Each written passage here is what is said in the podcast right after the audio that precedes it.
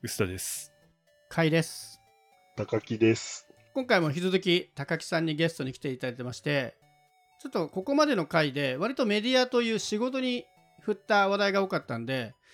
もう少し高木さんのプライベートとかで気になってる話を聞きたいなと思ってるんですけど、最近なんかこれ気になってるなとか、これで悩んでるなとか、そういう話題ってありますか？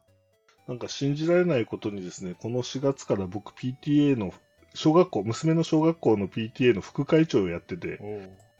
なんかこう、DX をやってくれみたいなことを頼まれちゃって、こう、てんやわんやしてるんで、やばくないですか？だって、テクノコアを立ち上げようとしたのが3月とかですよね。そうですよ。その頃には全く予定もしてなかった役職がついたわけですよね。えっと、逆で、実際には。あつまりテ、テクノコアの話の前に、副会長やってくれっていうのは2あ、もう来てたんだ、月ぐらいから言われて先にて。。そう。じゃあまだ、でまだいいな。当時は余裕だぜとか思ってたわけですよね。当時は余裕だぜと思ってたんだけど、その後にテクノコアやってくれって言われて、おちょっとやばくないこれみたいな風になって、今に至るみたいな感じです。そっちか、そうか、そうか。テクノコアがなかったらやってられたけど、割と本気でメディア回すことを考えると大変だるってことですね。あでも、なんか PTA の、なんていうか、まあ僕らの、その、地域のか学校の PTA だと、まあ LINE ぐらいでのやり取りみたいなのはもうすでにできてるんですねうーそう。なんだ。そう。で、ただ、紙の配り物がやっぱり多くて、はいはい。その紙をどうやってなくすのかみたいな話とか、めっちゃ楽しそそう、またあと、その、じゃあそのデジタル化したとして、まあ例えばその小学校の中に PTA 会議室みたいのがあるんですけど、う。うん。そこになんとインターネットインフラが来てないんですよ。わお。で、そのじゃあインターネットインフラどうするのかとか。で、かつ、え、ま、ちょっと待って、インターネット回線引きたいんだけど、回線契約にクレジットカード必要なんだけど、PTA ってクレジットカード持ってんですかとか、そういう話で今、あの、ごちゃごちゃやってる感じですね。めちゃくちゃ大変そうだけど楽しそうだな。そう。結構世間一般的には PTA って相当大変っていう噂はよく聞くので、ね、よくハテなブックマークと登りますよねこうそうですね。PTA 改善したかったんだけどもう全然ダメだったみたいな まあ、今のところうちの学校の人たちはやっぱり、まあみんな楽したいよねって気持ちでは一致してて、うんうんうんで、楽の仕方をどうすれば楽になるかっていうのが、まあ、わからんみたいな感じなんですよね。まあそうです。DX したいって言ってくれてるぐらいだからそこへの理解はまああるっていう前提ですもんね。で、まあ、あと、基本的にそのコミュニケーションの部分での話がやっぱり多いんで、まあ、ある種そういう意味で言うと、まあ、僕ら編集者とか記者とかのスキルは比較的役に立つなっていう感じはしてます。ああ確かに。それはあれですか？リテラシー知識とかの面もそうだし文章を書いたりもするからっていうことですか？そうそう、そういうところですね。あの、変な話、本当はコロナじゃなかったらもっと力仕事が必要だったり、もっとリアルイベントのはいはい回す力が必要だったりなんですけど、今ない、全くないから、単純に、その、例えば LINE 上でのやり取りとか、そのメールのやり取りがやっぱり多くなってきてるんですね、PTA の中で。うんうんうんでそうすると、あの今までその力仕事で頑張ってたお父さんたちの役割が相対的に減って、そのそうじゃない部分の役割が非常に増えてくる。で、かつ、やっぱり今まで対面で会ってた人たちが多い中で、そういうまあ LINE だけでしかやってないみたいな話だと、やっぱりなんかこう、あれちょっと今までと違うなっていうのはすごくあるみたいで、僕らはちょうどそのコロナ禍で子供が1年生で入ったんで、最初から LINE だったから、あんまり違和感なかったんですけど、まあ、上の学年になればなるほど、やっぱりもっと会いたいねとか、もっと話したいねっていうのは強く持ってるみたいで、まあ、あの逆に言うと、慣れない LINE のやり取りでみんな疲弊しちゃったりして、ちょっとかわいそうだなっていうのはすごくあるんですよね。なるほどね。まあそういう意味では今がチャンスっちゃチャンスですよね。そうそうそうそうこのコロナ禍じゃなかったらそこまでデジタルに対して向き合ってなかったかもしれないけど、強制的に DX しなきゃいけなくなってきたから、ちゃんとやらなきゃっていう。そうですね。ちゃんだっていちいちやっぱり今までだったらちょっとしたことでも学校で集まって会議して紙のレジュメ配ってなんか同意を得ているみたいなことをやってたんですけど、まあ事実上そういうのができない。まあできたとしても回数が減らざるを得ないから、やっぱりある程度もうその LINE 上でそのワードファイルのやり取りとかビシビシやったりしてるんですよ。でもなんか LINE って普通のアカウントでやってると普通にそのやり取りしたファイルがダウンロードできなくなってたりして、これ本当に PTA の連絡のインフラとして本当適切なのかなみたいな話とかもやっぱあるわけですようね。ん。うん。それちなみに LINE って普通に LINE のグループチャットなんですか？それともオープンチャットで作るんですか？グループチャットですね。ああもう名前も隠せないんだ隠せないですね。いやだからまあ、その辺も実は今、うんうんあの、オープンチャットにしようかとああか、やっぱりやっぱり、あの、さすがに3年目なんで、あの、ちょっとずつ知見が溜まっていって、なんかそういう、あの、来年はこうしようみたいな話はちょっとずつ出てる感普じです。通にねでグループチャットやっちゃうとずっとつながっちゃうから転校しようが卒業しようがつながっちゃうけどオープンチャットでね別に自分の名前をきちんとやればいいしどっちかというと僕みたいな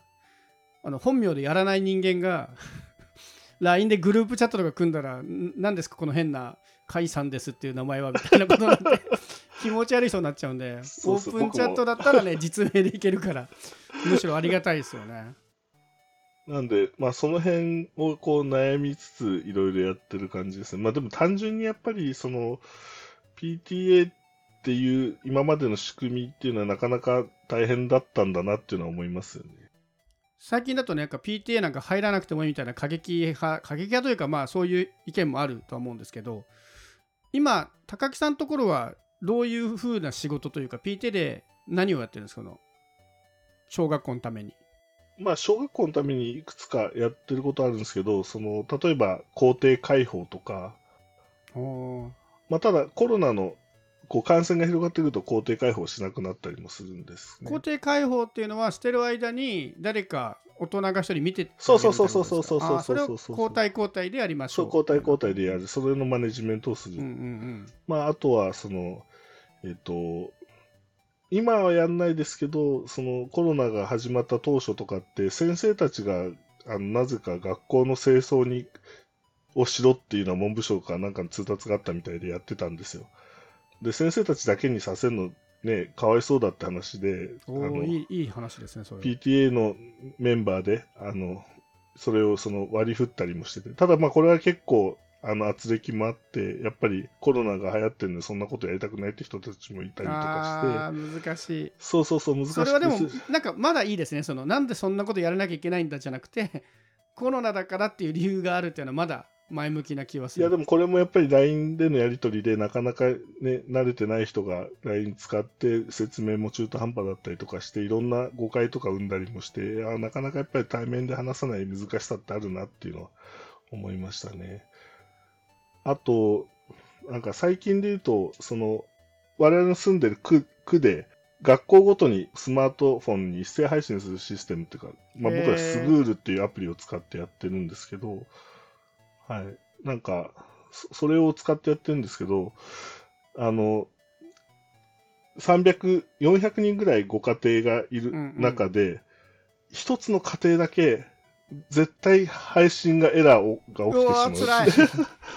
配信はできるんですね配信先はあるんだけどエラーなんだ配信先はあって、あの、普通、家族一人で登録しないで、例えば、旦那さんと奥さん、まあ、場合によっては、その、おじいちゃん、おばあちゃんのスマホも登録してくれてて、まあ、最大4件まで登録してるんですね。で、そそこの家も3件登録しててくれてるんですけど、アンドロイドの OS のアップデートがされてないのかどうかわかんないんですけど、毎回は 配信が事故ってて、この400何件の中で、ここだけが通っいてない。やめっちゃ面白いそれその3件が綺麗にこけるってことですよね、そう、そうなんです。いやめっちゃ家庭訪問したくなるわそうそう、本当そう。今、今何使ってらっしゃるんですか？みたいそうですねまずルーターあたネットワークから疑いたくなりますよねそうそうまとめてってことはねな。そう。で、そうすると、うんなんか、やっぱり紙じゃないとダメなんじゃないかみたいな、やっぱ議論になるわけなんですよね。紙だったら配れるのにみたいな。でも、ここはやっぱなかなか難しくて、まあ僕は紙を配ん、それでも紙を配んない方がいいんじゃないかと思ってるんですね。うんうんうんっていうのは、紙で配り始めると、やっぱり紙でいいっていう人たちがやっぱ増えると思っていて、せっかくデジタル化し始めてるのに、そっちを使わなくなっちゃう可能性あるなと思って。まあなんで、王道はやっぱり、そのデジタル配信の方をなんとか使ってほしいし、そっちの価値を上げることが大事なんじゃないんですかねみたいな話を今してたりもするんですよね。今その届かないご家庭への連絡は今どうしてるんですか？えっと、一応先生たちにはお伝えはしていて、で、届いてないみたいなんですけど、なんか内情聞いてもらえませんかみたいなことは聞いてるんですけど、まあなかなかでもそこまで込み入った話もできないみたいで。ああそこはもう妥協として紙配ったらしないってことですね。一人でも紙が出ちゃうと。そうですね、僕はその方がいいと思っていて、そうそうそうそうそう。ただ、連絡がね、行ってないのは事実だから。そうですね、その過程としては辛いですよね。そう、かわいそうだなっていう。本人悪く 悪くないわけだし。そうそうそう、何らかの、何らかのあれが、まあでも、多分その人、そこの家庭、ご家庭だけが3ヶ月連続でそうなってるから、なんか、なんかあるんだろうなと思うんですよ、めっちゃ謎解きに行きたいな。なんだろう、うん、何が考えられるだろう。め、め、送ったメールですか？えっと、メールじゃなくて、アプリの中での配信機能があって、アプリの配信で止まる理由なんだろうな。いや、なんで多分、あの、古い OS なんじゃないかなと思ってて、わかんないですけど。みんなが同じスマホを使ってるんですかね。あ、そうですね。その可能性もあるなと思いますね。うわーでも、いや、すごい、家庭訪問行ったら結構なことが解決しそうな。でもそれは多分先生が言ってもダメでしょうね。そうですね。分かる人が見に行かないとダメだから難しい、難しいなっていう。大変だなまあ、デジタルの難しさって、そういうとこあるじゃないですか。やっぱ気づかないと一生気づかないみたいな。なんか紙とかってやっぱ掲示されてたりすると、一瞬目が入って、あってこうなるときありますけど、デジタルで配信こけたりするともう、絶対気づかないから、かわいそうだなっていうね。そうなんですよね。結構、まあもちろんそのいいとこ悪いとこ両方あるんだけどアナログもまあいいとこあってもう前回ちょっとね今時ファックスかよって言ったんですけど ファックスで届くと必ずチェックできるんですよね。見逃しがなくなるから、ファックスで来てるものを必ず見ましょうっていうタスク作ると見れるんでまあ全体がメリットデメリットで足して足していくとデメリットの方が大きいんだけど、まあ、アナログだからできるメリットやっぱあるはあるんですよね。そういう時に。でもなそこに負けるとな DX 始まらないから。いや、そうなんですよ、まさに。まあ、悩ましい。今本当にだから、あの、コロナで、そのデジタル化のニーズがすごい高まってるんで、やっぱ今、今やっちゃおうぜって機運はありますよね。あとはどういうのあるんですか？もう僕その工程開放だけでもすごい大変そうな匂いがプンプンするんですけど。そうなんです。だから本当は、そういうのとかも、例えば Google フォームとか使って自分の好きな日、行きたい日をチェックしてくださいとかでやればいいんですけど、今はもう本当に LINE の字の文で送ってくるみたいな、それを係の人が取りまとめて、Excel とかに貼り付けてどう同行するみたいな感じでやってたりもするんで、ちょっと大変仕組みもそうだし、はい。きっと工程開放ってことはまあ夕方とかですよね。授業終わってからの、ね。はい夕方にど土かかるまで？日ですね、あ土日。土日か。じゃあ土日ってことは一応行けるのか？どの家庭も、はい。もちろん土日仕事ある人もいるだろうけど、そうです、そうです、そうです。まあじゃあ一応当番は成立するんですね。まあもちろんその、えっ、と、どうしても仕事がっていう人は断っていいし、それでなんか不利益はないんですね。ないんで、まあ、あの、僕らからすると断ってくれていいよとは思うんですけど、ただまあ、気の弱いお母さん、お父さんとかだと、これ断るとなんか怒られるんじゃないかとか思っちゃって、気に病んじゃう人もそうね勝手にそういうふうに思っちゃう人いますもんねそうそうそうそうそう。まあ、僕らが丁寧に説明するしかないんで、まあ、それは本当に、あの、別にお断りしてもらって全然大丈夫ですよ、みたいな話はしてるんですけどね。いや、なんか、思ってる以上に、こ PTA をやらなきゃいけないんだって思ってるお母さんお父さんが多いんだなっていうのは認識としてありますね。なんか、まあ僕も副会長になってそう思ったんですけど、まあ、ひだっていう言い方がおかしいな。なんか、あの、普通のお手伝いベースで言うと僕も結構サボってた方なんですね。うんまあねそうですよね役職になるとみんな張り切るって言いますよねそう張り切るっていうか、まあ、わ見えてくるものがあって、うんそうそう。で、そう見てると、やっぱサボってる人もそれなりにいて、あの、そまあ、でもそ、そういうもんじゃないですか。ね、あの、ややっぱやりたい、やりたいとか手伝いたいっていう気持ちが大事だから、そ、そこをベースにやってもらうしかないよなっていう気はします。あと、まあ、単純にやっぱインターネットの環境がないのがすごくしんどくて、なんかやっぱ会,、ね。会議とかするにも、まあ、僕らは平気でテザリングとかしますけど、普通の人なんかなかなかテザリング、できないですそう、しないし、そう。だから議事録残すのとかもすごく大変で、で、結局、その、なんか、取った議事録を、うんと、USB メモリで、と PTA 室の PC に挿すんですけど、PTA 室の PC の Windows が Windows 7なんですよ。おお。すげえな、なかなかみたいな。ですね。まあ、インターネット繋がってないから、あの、なんかこう、セキュリティ的なあれはいいい逆にないんです。そうか、ないんです逆に、逆に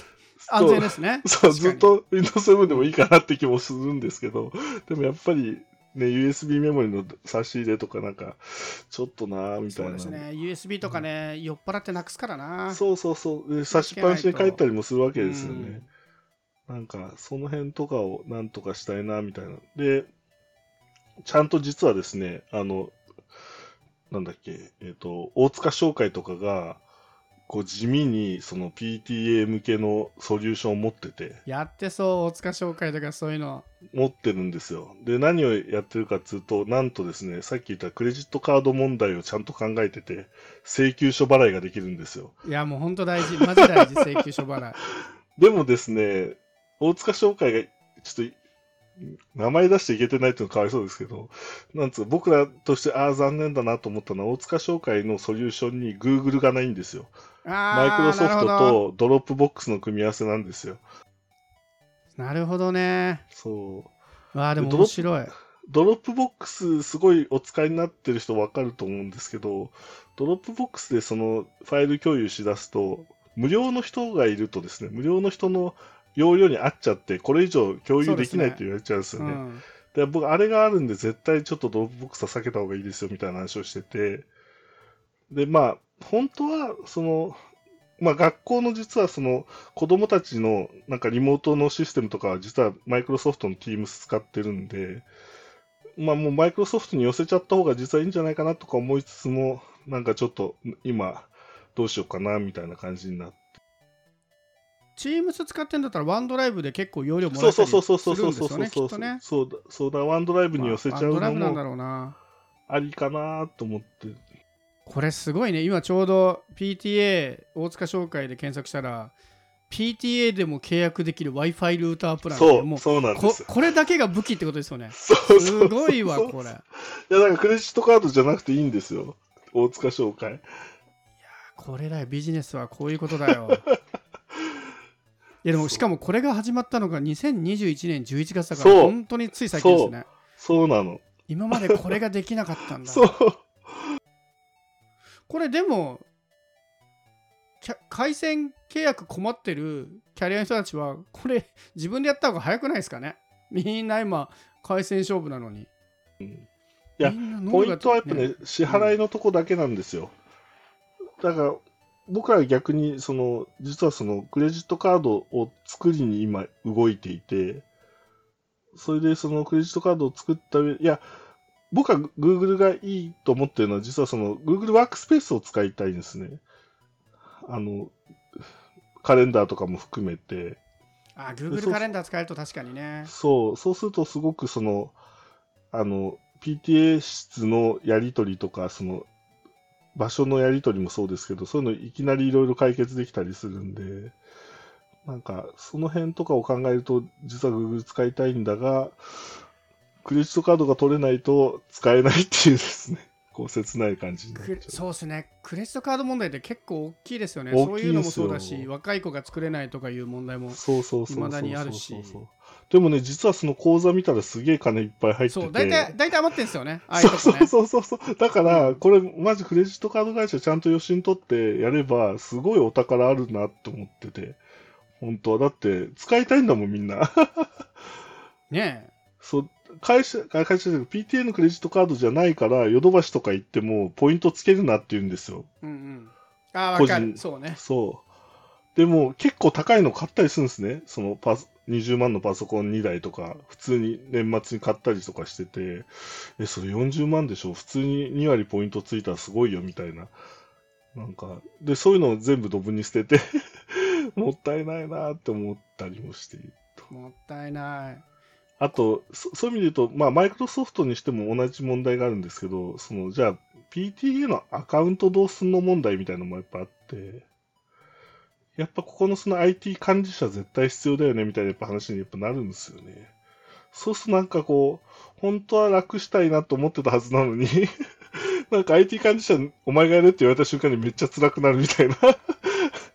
なんかこう、そうっすよね。そう、なんかね、なかなかむずいなって思ってますね。最後その俗人的なところをいかに排除できるかですよね。そうそう誰でも回せるぐらいまでに落とし込まないといけないから。そうそう。だって、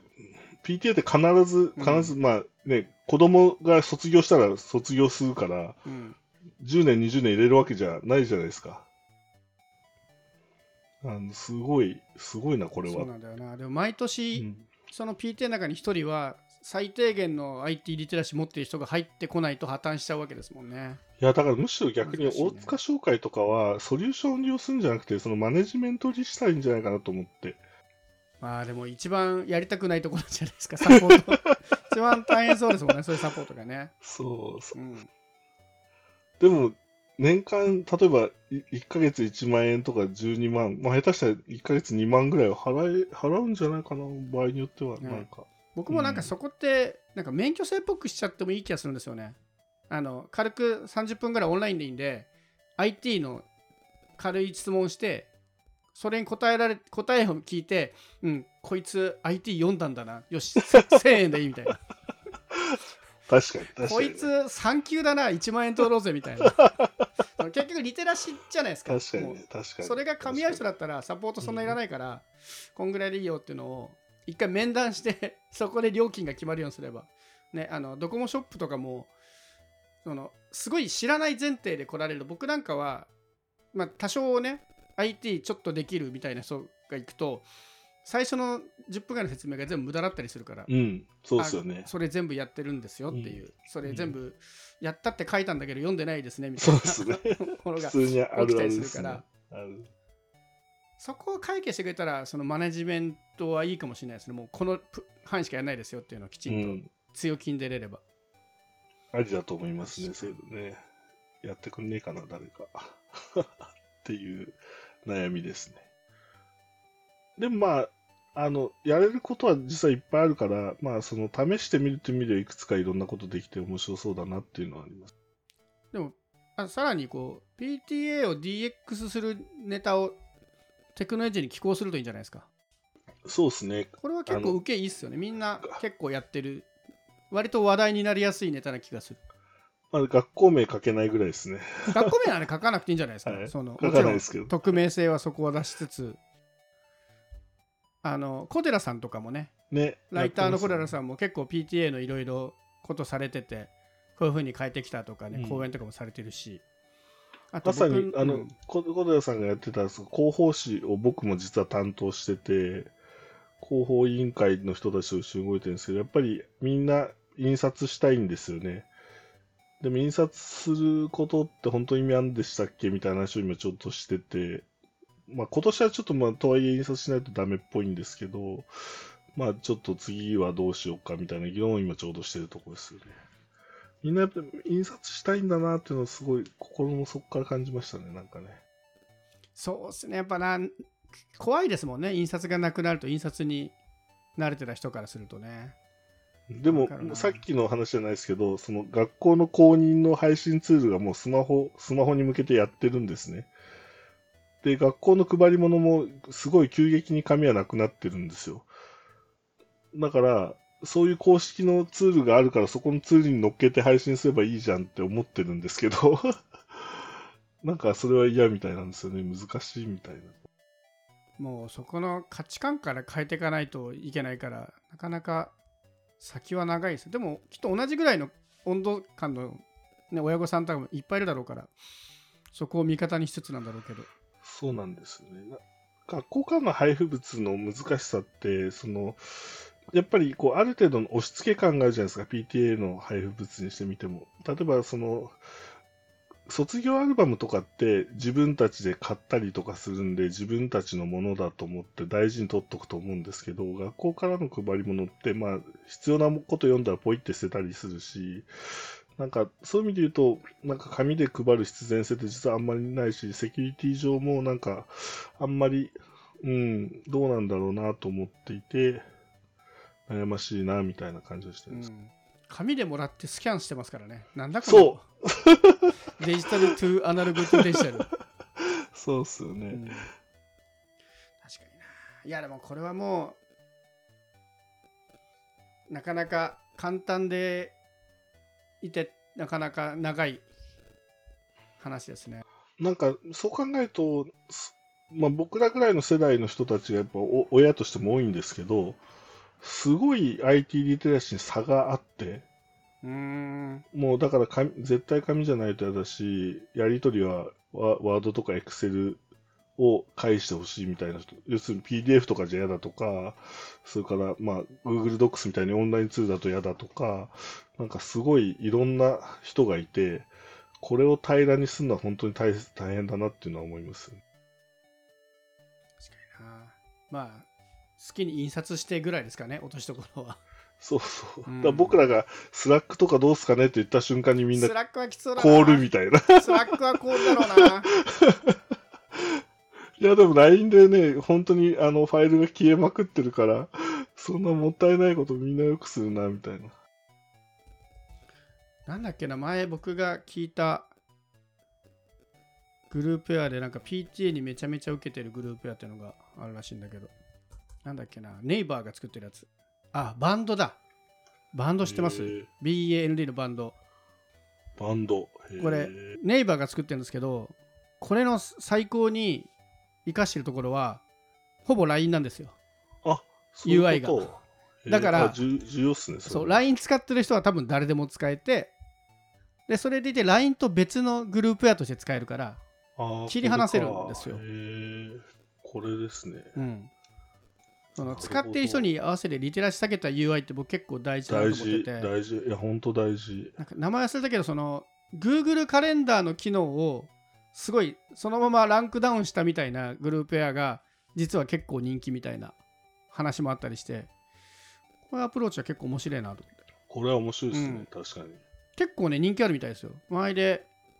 使ってる人もいる。その IT リテラシー高いとすぐ Slack とかDiscord とか 行っちゃうんだけど実はこっちらしいいや、そうなんですよ。うんあの変な話、その LINE の一部機能がちゃんとしてさえいればできいいなって思ってるぐらいだから、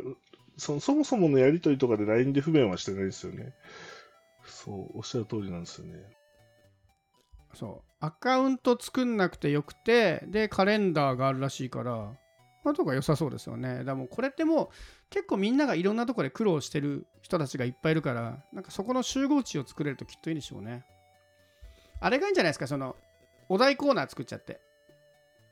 あの実例を匿名でいいんで今困ってますよ。実例を Q で出してみんなからこうアイデアを寄せてもらう。あのすごい綺麗なハテナブックマークみたいなね。いいですね。とかできるといいなぁ、なるほど。みんなちょこちょここういうのでねうまくいってる人たちはいると思うんですよ。でも知らないと本当にわからないし下手にリテラシーが高い方が実はこういうサービス知らなかったりとかするから。そうですよね。うん、いやでもアナログなものをいかにデジタルに変えていくかは大変だけど楽しそうでもある、大変。うん、あダメだ。楽しそうじゃない。いや楽しいことも、もね、楽しいこともありますけどね。うん。まあちょっとずつ良くなってはいってるのはいいことだと思うんで。